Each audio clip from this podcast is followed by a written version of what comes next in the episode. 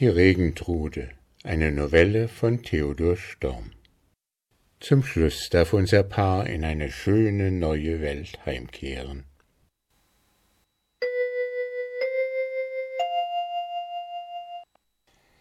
Maren küsste ihre weiße Hand und sagte, ich danke euch, liebe Frau Trude, für mich und alle Leute in unserem Dorfe.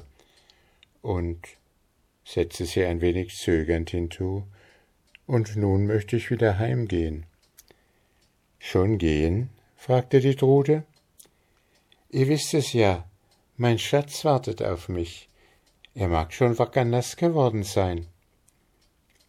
Die Trude erhob den Fingern.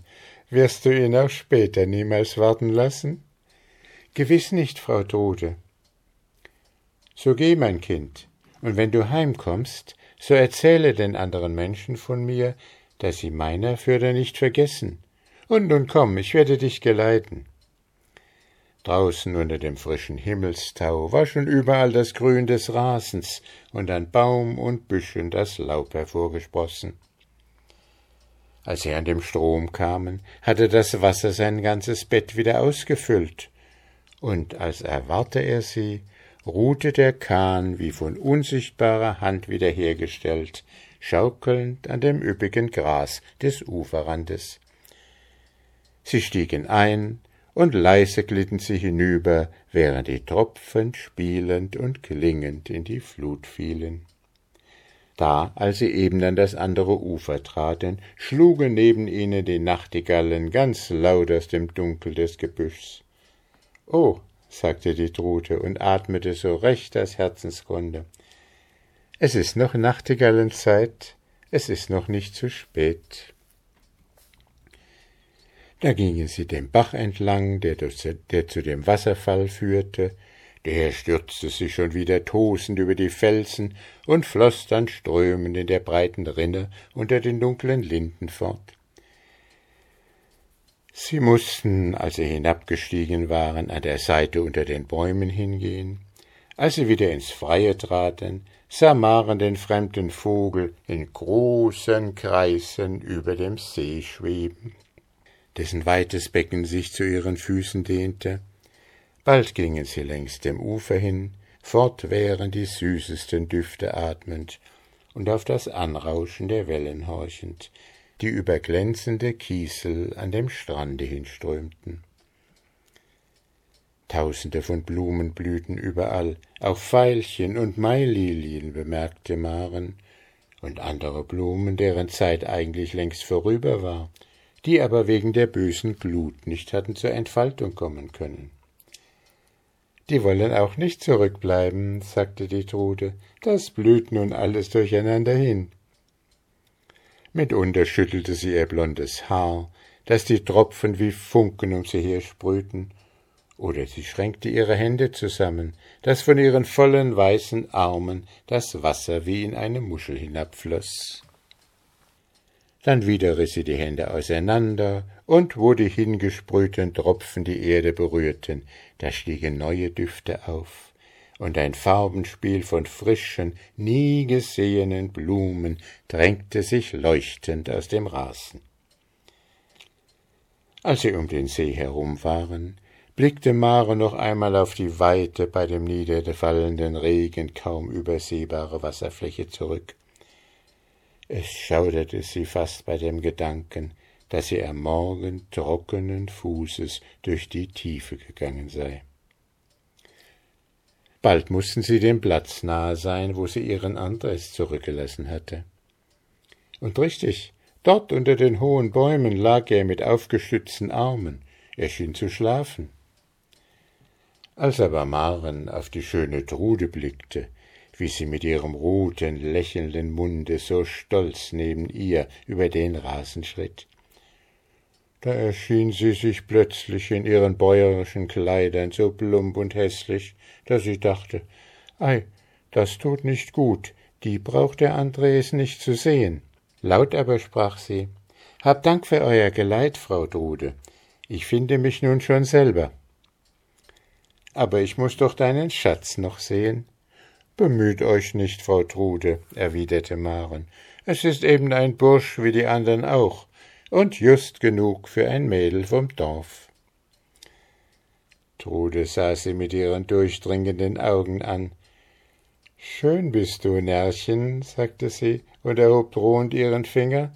Bist du denn auch in deinem Dorf die Allerschönste? Da stieg dem hübschen Mädchen das Blut ins Gesicht, dass ihr die Augen überliefen. Die Trude aber lächelte schon wieder. So merkt denn auf, sagte sie. Weil nun doch alle Quellen wieder springen, so könnt ihr einen kürzeren Weg haben. Gleich unten, links am Weidendamm, da liegt ein Nachen. Steigt getrost hinein, er wird euch rasch und sicher in eure Heimat bringen. Und nun lebt wohl, rief sie und legte ihren Arm um den Nacken des Mädchens und küsste sie. Oh, wie süß schmeckt doch solch ein Menschenmund. Dann wandte sie sich und ging unter den fallenden Tropfen über den Rasen dahin. Dabei hub sie an zu singen, das klang süß und eintönig, und als die schöne Gestalt zwischen den Bäumen verschwunden war, da wusste Maren nicht, hörte sie noch immer aus der Ferne den Gesang, oder war es nur das Rauschen des niederfallenden Regens? Eine Weile noch blieb das Mädchen stehen, dann, wie in plötzlicher Sehnsucht, streckte sie die Arme aus. Lebt wohl, schöne liebe Regentrude, lebt wohl, rief sie. Aber keine Antwort kam zurück. Sie erkannte es nun deutlich, es war nur noch der Regen, den herniederrauschte. Als sie hierauf langsam dem Eingang des Gartens zuschritt, sah sie den jungen Bauern hoch aufgerichtet unter den Bäumen stehen. Wonach schaust du denn so? fragte sie, als sie näher gekommen war. Alle tausend Maren, rief Andres, was war das denn für ein sauber Weibsbild? Das Mädchen aber ergriff den Arm des Burschen und drehte ihn mit einem derben Ruck herum. Guck dir nur nicht die Augen aus, sagte sie. Das ist keine für dich. Das war die Regentrude. Andres lachte. Nun, Maren, erwiderte er, dass du sie richtig aufgeweckt hattest, das habe ich hier schon merken können. Denn so nass, mein ich, ist der Regen noch nimmer gewesen. Und so was von grün werden habe ich auch all mein Lebtag noch nicht gesehen. Aber nun komm, wir wollen heim, und dein Vater soll uns sein Wort einlösen. Unten am Weidendamm fanden sie den Nachen und stiegen ein.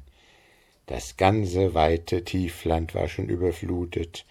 Auf dem Wasser und in der Luft lebte es von aller Art Gevögel.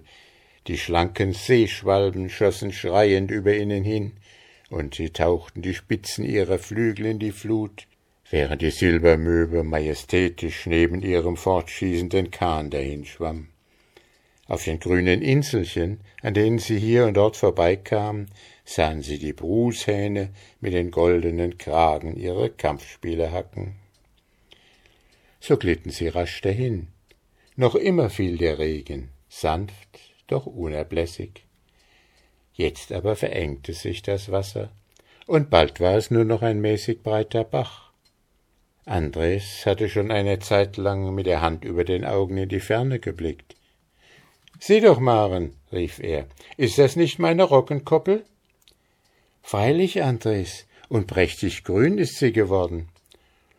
Aber siehst du denn nicht, dass es unser Dorfbach ist, auf dem wir fahren? Richtig, Maren.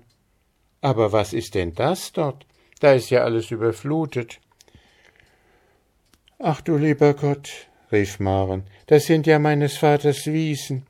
Sieh nur das schöne Heu, es schwimmt ja alles. Andres drückte dem Mädchen die Hand. Lass nur, Maren, sagte er. Der Preis ist, denke ich, nicht zu hoch. Und meine Felder tragen ja nun umso besser. Bei der Dorflinde legte der Nachen an. Sie traten ans Ufer, und bald gingen sie Hand in Hand die Straße hinab. Da wurde ihnen von allen Seiten freundlich zugenickt, denn Modestine mochte in ihrer Abwesenheit doch ein wenig geplaudert haben. Es regnet, riefen die Kinder, die unter den Tropfen über die Straße liefen. Es regnet, sagte Vetter Schulze, der behaglich aus seinem offenen Fenster schaute und den beiden mit kräftigem Drucke die Hand schüttelte. Ja, ja, es regnet, sagte auch der Wiesenbauer, der wieder mit der Meerschaumpfeife in der Torfahrt seines stattlichen Hauses stand. Und du, Maren, hast mich heute Morgen wacker angelogen. Aber kommt nur herein, ihr beiden. Der Andres, wie der Vetter Schulze sagt, ist alle Wege ein guter Bursch. Seine Ernte wird heuer auch noch gut. Und wenn es etwa wieder drei Jahre Regen geben sollte, so ist es am Ende doch nicht übel, wenn Höhen und Tiefen beieinander kommen.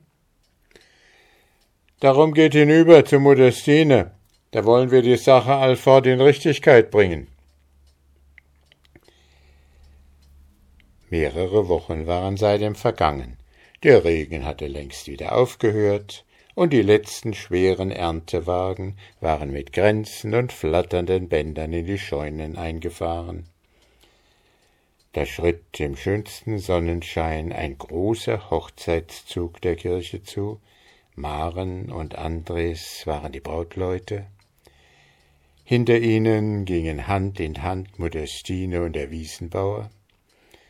Als sie fast bei der Kirchtür angelangt waren, da sie schon den Choral vernahmen, den drinnen zu ihrem Empfang der alte Kantor auf der Orgel spielte, da zog plötzlich ein weißes Wölkchen über ihnen am blauen Himmel auf, und ein paar leichte Regentropfen fielen der Braut in ihren Kranz. Das bedeutet Glück, riefen die Leute, die auf dem Kirchhof standen. Das war die Regentrude, flüsterten Braut und Bräutigam und drückten sich die Hände. Dann trat der Zug in die Kirche, die Sonne schien wieder, die Orgel schwieg, und der Priester verrichtete sein Werk.